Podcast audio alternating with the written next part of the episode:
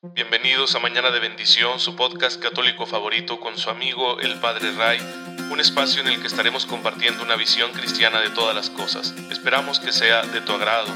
Gracias por estar aquí. Comenzamos.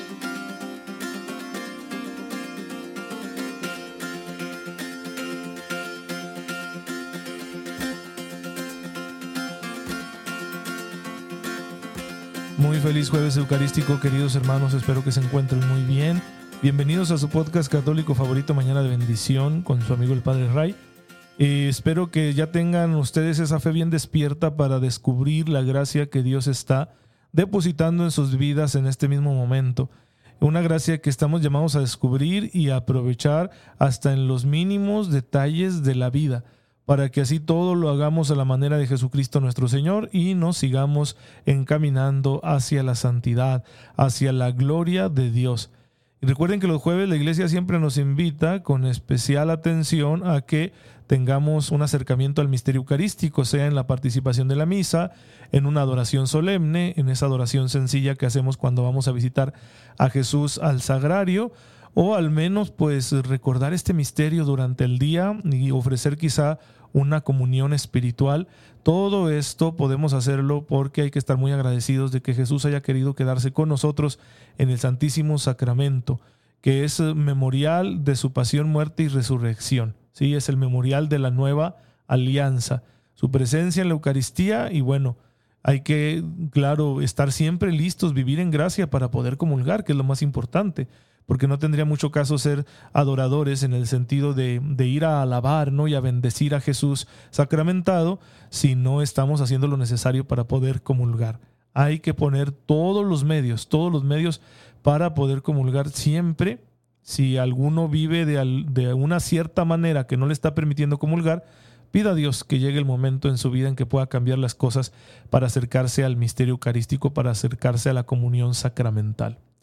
Y bueno, pues ya saben, cada día también la iglesia nos ofrece este elenco de santos en la liturgia para que nos sintamos identificados, pero hoy en México, la iglesia en México celebra la fiesta de Cristo Sumo y Eterno Sacerdote. Y con ello recordamos dos cosas, que Jesús realizó una acción sacerdotal, toda su vida fue sacerdotal, como lo dice la carta a los hebreos. Su sacrificio culmina en la cruz, ¿no? Pero Jesús siempre está ofreciéndose al Padre siempre está buscando hacer la voluntad del Padre. Se lo dijo muchas veces a sus discípulos y aparece con claridad en aquella agonía espiritual que tuvo en el huerto de los olivos, ahí cuando dijo que no se haga lo que yo quiero, sino lo que quieres tú. Ahí fue un, sacrificio no afectivo por parte del Señor Jesús. Vendría después el sacrificio efectivo en la cruz, pero toda la vida de Jesús es un ofrecimiento al Padre. Y un sacerdote es el hombre que hace el sacrificio, que ofrece el sacrificio. Por eso decimos que Jesús es el sumo y eterno sacerdote.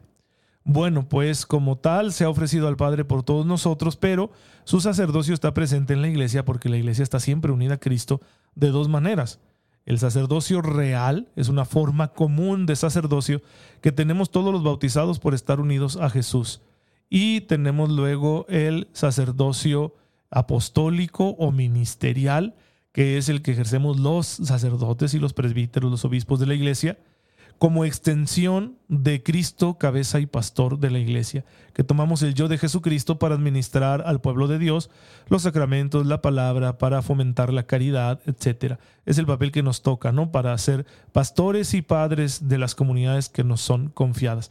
Entonces el sacerdocio de Cristo está presente en la iglesia de estas dos formas muy concretas.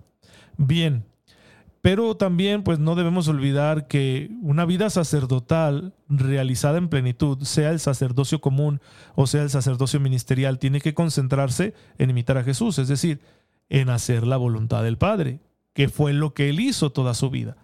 Así que ambos sacerdocios son dones de Dios, pero en ambos hay un llamado a la santidad, los dos tienen que vivirse santamente. Así que un santo es aquel que ha ejercido su sacerdocio, aunque solo tuviera el común ¿sí? Como tantos hermanos y hermanas nuestras que no han sido sacerdotes, es decir, no han sido presbíteros ni obispos, solo han sido fieles, ¿sí? Bautizados, hijos de Dios, pero se han ofrecido santamente haciendo la voluntad del Padre.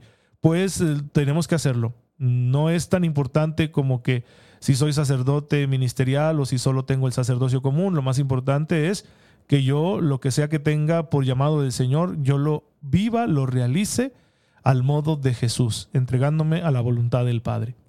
Hoy estamos recordando a un santo que fue obispo, ¿sí? él sí tuvo ambos sacerdocios y los ejerció muy bien, fue San Agustín de Canterbury o Canterbury, no sé cómo se pronuncie correctamente, que fue enviado a evangelizar en lo que hoy es Inglaterra.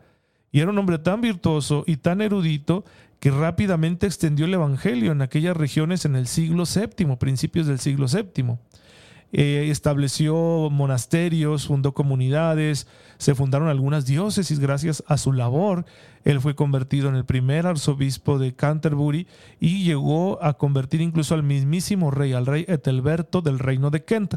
Lo que hoy es Inglaterra, en aquel entonces estaba dividido en varios reinos y este reino se convirtió casi por completo por la acción misionera de San Agustín de Canterbury, que imagínense misionar en tierras desconocidas en medio de las situaciones que de vida, ¿no? que podían darse en, aquel entonces con la carencia de medios, la falta de, caminos, de lengua común, etcétera, que, que, podía darse en esas zonas en aquel tiempo que no tienen, se tienen las ventajas que se tienen ahora de transporte, de comunicación, de derechos incluso y, sin embargo se lanzaban a llevar el mensaje de Cristo porque la caridad de Cristo siempre nos surge.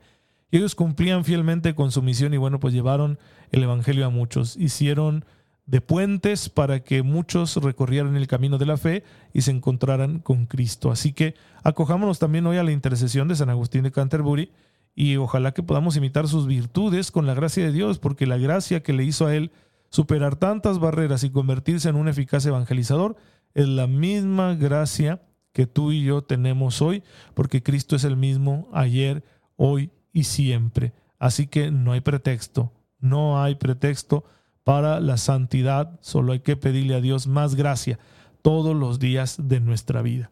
Ya saben que entonces la oración es muy importante. Si yo necesito la gracia para poder cumplir con la voluntad de Dios, pues entonces debo orar para recibir esa gracia. Y hay un modelo de oración que nos enseña la iglesia, porque es el que Cristo enseñó, es el Padre Nuestro y lo estamos conociendo aquí gracias a las enseñanzas del Catecismo de la Iglesia Católica. Y estamos viendo así como que frase por frase, estamos en esta de venga a nosotros tu reino. Y dice el Catecismo en el número 2819 que el reino de Dios es justicia y paz y gozo en el Espíritu Santo. Está citando el Catecismo Romanos 14, 17. En estos tiempos, que son ahora los tiempos del Espíritu, los tiempos de la Iglesia, desde Pentecostés hasta nuestros días, pues anhelamos el reino de Dios como realización terrenal, que nunca será perfecta, y luego como aspiración perfecta, como nuestro futuro deseado perfecto en el cielo, en la gloria de Dios. Siempre esta petición tiene esas dos dimensiones. Queremos que los valores del reino se encarnen aquí ya ahora en nuestra vida pero también deseamos ese reino perfecto que solo podrá llegar después del segundo advenimiento de Jesucristo nuestro Señor. Mientras tanto, el contexto en el que nosotros nos movemos pidiendo que venga el reino al Padre es un contexto de combate, de lucha entre la carne y el espíritu, ¿sí? Ojo, con estas categorías no estamos despreciando lo material. No es eso a lo que se refiere el Nuevo Testamento con el término carne sino se refiere a la condición pecadora del hombre, condición frágil y débil, también como el término mundo que aparece en los escritos de San Juan, que se refiere al conjunto de fuerzas que se oponen a la voluntad de Dios. Siempre hay que tenerlo claro para no caer en un desprecio de lo corporal, de lo material, porque si Cristo quiso encarnarse, pues no tenemos nosotros por qué despreciar la condición corporal en la que nos encontramos, ni toda esa dimensión material de la vida humana sino que con carne, Nuevo Testamento, quiere indicar la debilidad de la condición pecadora del hombre. En cambio, el Espíritu, que está animado por la fe, indica nuestra disposición que sí tenemos de abrirnos a la palabra y de dejar actuar a Dios en nuestras vidas. Entre ambas realidades hay una tensión, hay un combate. En ocasiones nuestra fragilidad nos jala hacia un lado, mientras que el Espíritu nos dice hacia el otro. Y esto puede ser desgarrador, ¿no? Por eso hay que estar suplicando constantemente la gracia de Dios. Porque la gracia de Dios, que es la que va a hacer el reino efectivo en nosotros, pues necesita que le abramos campo. Por eso solo puede pedir que venga el reino a alguien que tenga un corazón puro. El que sigue anhelando más que la voluntad de Dios, su propia realización personal o la satisfacción de ambiciones, muchas de las cuales pues son francamente inmorales, eh, no, no va a dejar que el reino aparezca en su vida. No se va a manifestar el reino en su vida porque a la hora de la hora están creciendo más las espinas que la semilla de la palabra. La palabra está quedando ahogada por las preocupaciones de este mundo, por las cosas que queremos conseguir, porque estamos aspirando a tanto, ¿no? Quiero más dinero, quiero tener esta casa, quiero este vehículo, quiero más negocios, quiero ser más importante en la sociedad, ahora quiero ser presidente de esto o que me den este cargo. Tantos deseos, sí, acumulados pueden llevarnos a que dejemos para el último la voluntad del Señor. Y eso es muy peligroso para nuestra alma, porque nos lleva a bloquearnos. ¿Con qué cara le pido a Dios yo que venga a tu reino si yo no quiero que ese reino suyo se encarne en mí? Yo quiero seguir viviendo para mí mismo. Entonces solo con un corazón puro podemos librar bien este combate, esta tensión entre la debilidad de la carne y la fuerza del espíritu. Por eso hay que suplicar constantemente el auxilio divino. Hay que conservar puras nuestras acciones, nuestros pensamientos y nuestras palabras para poder decir a Dios con toda verdad, venga a nosotros tu reino. Y esto nos obliga a discernir, con la ayuda del Espíritu Santo, a distinguir dónde está el reino, ¿sí? ¿Dónde está el reino? ¿Dónde se está implicando? ¿Dónde nosotros podemos verlo crecer y colaborar en su crecimiento? Distinguirlo de situaciones que, que no son malas, pero no se identifican con él. El progreso cultural, técnico, científico es necesario y puede favorecer el crecimiento del reino, pero no es el reino, ¿sí? Las cuestiones sociales, ¿no? De que una lucha social, vamos a crear una organización no gubernamental para tal fin, es bueno y puede favorecer el crecimiento del reino, pero esas cosas no son el reino. Esta distinción no es una separación. La vocación del hombre a la vida eterna no suprime, sino que refuerza su deber de poner en práctica las energías y los medios recibidos del Creador para servir en este mundo a la justicia y a la paz. Nos dice el catecismo en el número 2820. Entonces, distinción, pero no separación. La búsqueda del progreso temporal no se identifica con el reino. El reino es que los valores del Evangelio se vivan aquí los vivamos tú y yo, los encarnemos tú y yo y todos aquellos que se convenzan de seguir a Jesús. Ahora bien, cuando nos comprometemos con alguna realidad temporal para mejorarla, para que sea más plena, para que sea acorde a la dignidad humana, cuando nos comprometemos, perdón, con una causa social que se pone en movimiento, ¿no? Para proteger los derechos, para defender la dignidad del ser humano, para buscar la justicia, para buscar la paz, para buscar una justa distribución de la riqueza, pues podemos comprometernos con todo eso porque son acciones buenas en las cuales el reino puede encarnarse, pero no es la última finalidad del reino. La finalidad del reino es la vida eterna y la vida eterna es que conozcamos a Jesucristo y a través de él al Padre y vivamos según las mociones del Espíritu Santo. Así que no es lo mismo, pero se encuentran compenetradas ambas realidades. De manera que tú y yo cuando estamos viviendo nuestro compromiso terrenal, ahí es donde podemos encarnar los valores del reino. Pero no significa que estamos en el reino simplemente porque estamos haciendo algún servicio social o estamos luchando por alguna situación aquí intramundana, sino que tiene que ver mucho con el modo como lo hacemos, ¿sí? Porque alguno podrá decir, bueno, hay una situación de injusticia social terrible, los actores que están propiciando la prolongación de esta injusticia no pretenden cambiar, entonces vamos a cambiarlos por la fuerza, vamos a tomar las armas y ejercer la violencia y a volvernos unos terroristas para que ya estos actores lo entiendan y den el paso a un estado distinto de cosas en el que sí se viva la justicia. E, esa causa suena muy bonita, ¿sí? y en muchos momentos históricos se ha dado en distintas naciones. Pero tú y yo como cristianos debemos tener mucho cuidado, porque para nosotros el fin no justifica los medios. Siempre hay que tener presente que debemos hacer ese compromiso social, esa lucha por la justicia, pero al modo de Jesucristo, con los valores de Jesucristo nuestro Señor. Por eso tengamos cuidado con romantizar las luchas armadas. ¿eh? Incluso aquí en México, cuando hablamos de la cuestión cristera, nos sentimos así como que muy orgullosos y de que yo también le entraba los balazos contra el gobierno opresor. Eh, calmantes montes, porque puede que eso no responda a la voluntad del Señor. Y uno dirá, entonces, ¿cómo se cambian las cosas? Bueno, nuestro Señor las cambió sin ejercer la violencia, ¿sí? Conquistando corazones. El ejemplo del Beato Anacleto González, que pacíficamente hizo todo lo necesario para que se superara aquella injusticia provocada contra los católicos por la persecución religiosa y que perdió la vida a causa de ello, pues su causa es muy noble y muy valiente, porque él no tomó las armas que pueden salir, pueden ser, perdón, una salida fácil. Así que siempre debemos discernir, ¿sí? Para no identificar las luchas sociales con el reino, porque muchas veces en la lucha social se vive bajo el criterio de que el fin justifica los medios, y nosotros tenemos una ética muy concreta en la cual el fin no justifica los medios. Y por eso, para manifestar el reino en medio de nuestro compromiso social, nosotros tenemos que hacerlo según los criterios del Evangelio, no según los criterios de este mundo. Por eso yo no puedo usar la dialéctica marxista de la lucha de clases para organizar mi compromiso con el mundo, mi búsqueda de la justicia, porque esos criterios son contrarios a la dignidad humana y al proyecto de Jesús.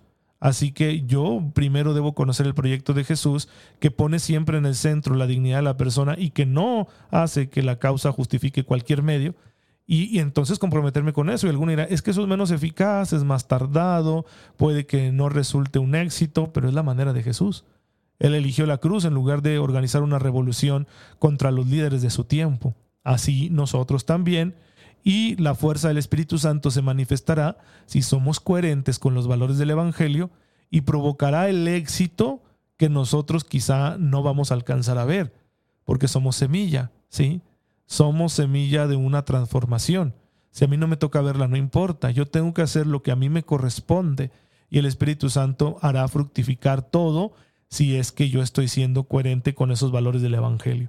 Entonces cuando digo venga tu reino, también le estoy diciendo al Señor, yo me comprometo a ser presencia tuya en el mundo para que tu reino se manifieste a través de mí. Ayúdame a ser coherente con la palabra de tu Hijo, ayúdame a ser coherente con tu voluntad para que el reino se manifieste verdaderamente en mí con el poder del Espíritu Santo. Y no venga yo, Padre mío, a estorbarte con mis inclinaciones, con mis tendencias, con mis ambiciones, con mis compensaciones o con esas ideologías que pues buscan transformar la sociedad, que pase de un estado de injusticia a un estado de justicia, pero justificando cualquier medio como si no hubiera un marco ético en el cual realizar esas transformaciones. Pues eh, eso nos obliga al discernimiento. Hay que tomarlo en cuenta, hermanos, porque todos podemos emocionarnos y decir, sí, hay que cambiar el mundo, sí, pero ¿cómo? Esa es la gran pregunta. Hay que pensar bien las cosas. Y cuando uno ora, uno ora precisamente para eso, para superar un, un modo mundano de ver la realidad, para tener una lectura creyente de la realidad verlo desde la perspectiva de Dios y descubrir qué es lo que Dios me está pidiendo a mí que yo haga. Y no verlo como si yo pudiera diseñarlo a mi modo sin importar la palabra de Dios. Bueno, pues esta es la enseñanza del día de hoy. No se pierdan los próximos episodios. Vamos a continuar con esta catequesis del Padre Nuestro. Padre bendito seas porque nos concedes invocarte todos los días de nuestra vida. Haz que cuando pidamos tu reino estemos dispuestos a que se manifieste en nosotros con una vida de justicia con un corazón puro, buscando la paz entre nuestros hermanos. Tú que vives y reinas por los siglos de los siglos. Amén. El Señor esté con ustedes. La bendición de Dios Todopoderoso, Padre, Hijo y Espíritu Santo, descienda sobre ustedes y les acompañe siempre. Muchas gracias hermanos por estar en sintonía con su servidor. Oren por mí, yo lo hago por ustedes y nos vemos mañana si Dios lo permite.